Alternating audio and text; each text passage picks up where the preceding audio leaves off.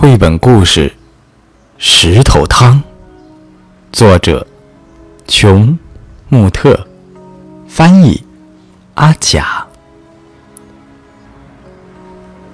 三个和尚阿福、阿禄和阿寿走在一条路上，他们一路聊着猫的胡须、太阳的颜色，还有布施。什么使人幸福？阿寿，最年轻的阿福问。阿寿年纪最大，也最有智慧。他说：“我们去找找看。”一阵钟声把他们的目光引向山下，那里有一个小村庄。他们站得太高，还看不清楚。他们不知道这个村庄曾经饱受苦难、饥荒、洪水和战争，让村民们身心疲惫。村民们不相信陌生人，甚至怀疑自己的邻居。村民们辛勤劳作，但从来只顾自己。村里有一个农夫，一个茶商，一个秀才。一个女裁缝，一个郎中，一个木匠，还有其他很多人，可他们互相很少往来。当和尚走到山脚下时，村民们早已躲进家中，没有人到门前来迎接。一看到和尚走进村庄，村民们又紧紧地关上门窗。和尚们去敲第一家的门，没有人回答。接着，房里的灯灭了。他们又去敲第二家的门，结果还是一样。就这样，一家挨一家，一户又一户。这些人不知道什么是幸福。和尚们说。可是今天，阿寿说。他的脸庞像月亮一样皎洁。我们要让他们看看我们怎么煮石头汤。他们捡来一些树枝，点起一堆火。他们拿出一口小铁锅，盛满井水，架到火上。一个小女孩一直在看着他们。她勇敢地走上前，问道：“你们在干什么？”“我们在捡柴火。”啊阿禄说：“我们在生火。”阿福说：“我们在煮石头汤。我们需要三块又圆又滑的石头。”阿寿说：“小女孩帮和尚在院子里找石头。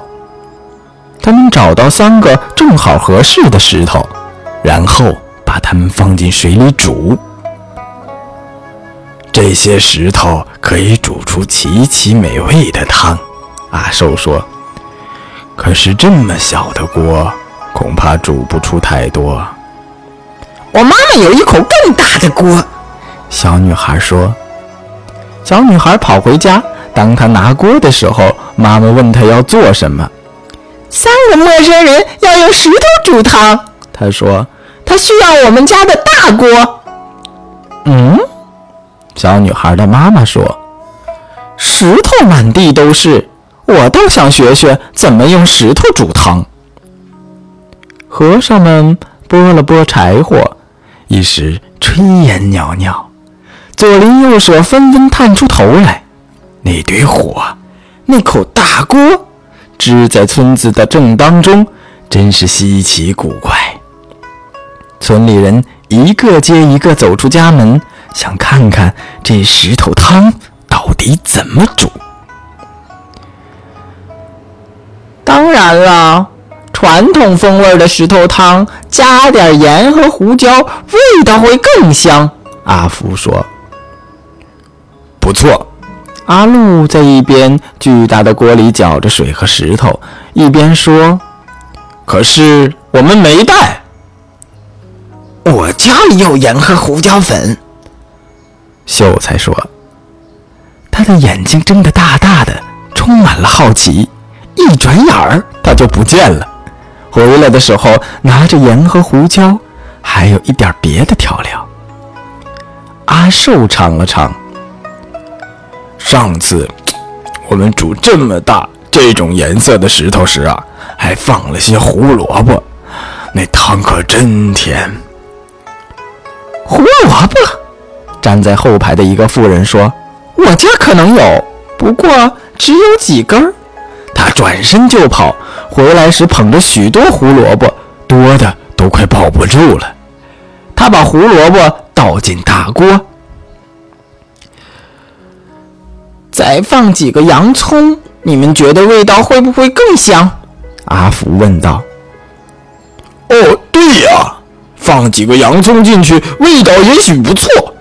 农夫说着，快步离开。过了一会儿，他拿来五个大洋葱，把它们放进沸腾的汤中。哦，真是一锅好汤，他说。村民们都点头称是，因为那汤闻起来真香。不过，我们要是有蘑菇的话。阿寿说着，摸了摸下巴。几个村民舔了舔嘴唇，还有一个一溜烟的跑开。回来时拿着新鲜的蘑菇、面条、豌豆荚和卷心菜。村民中间一件不可思议的事情发生了：当每一个人敞开胸怀付出时，下一个就会付出更多。就这样，汤里的料越来越丰富，汤闻起来也越来越香。我想要是皇帝在这儿，他也会建议我们再放些饺子。一个村民说：“还有豆腐。”另一个说：“再配一些云耳、绿豆和山药，怎么样？”又有几个喊道：“还有芋头、冬瓜和玉米尖儿。”另一个村民说：“大蒜、生姜、酱油、百合。”我家有，我家有，我家有！大家喊着。然后飞奔而去，不一会儿又满载而归。他们能拿什么就拿什么，能拿多少就拿多少。和尚们搅啊搅，汤咕咕冒着泡，闻起来可真香，喝起来一定更香。村民们一个个都变得那么慷慨好施。汤终于煮好了。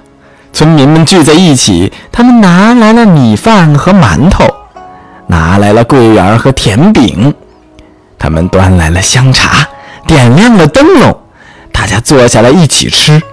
他们已经很久没有在一起欢宴了，甚至没有人记得以前是否曾经有过这样的欢宴。宴会结束后，他们又说故事，又唱歌，一直闹到深夜。然后他们敞开家门，争着把和尚请进自己家，给他们住非常舒适的房间。在一个春天的早晨，和风送暖，杨柳依依，村民们聚到河边给和尚们送行。谢谢你们的款待，和尚们说：“你们真的是太慷慨了。”谢谢你们，村民们说：“你们带来的礼物，我们永远也享用不尽。你们让我们明白了，分享使人更加富足。”再想一想，和尚们说：“幸福就像煮石头汤那么简单。”好了，小朋友们，这是小刚哥哥带给你的绘本故事。石头汤，这样的一个绘本故事，你有什么样的感悟呢？幸福真的像不像煮石头汤那么简单呢？村民们为什么又变得乐善好施了呢？仔细想想吧，看看这个故事能给你什么样的感悟呢？好了，每天一个好听的绘本故事，欢迎你加入公众账号“小刚说绘本”，我们一起每天听故事吧。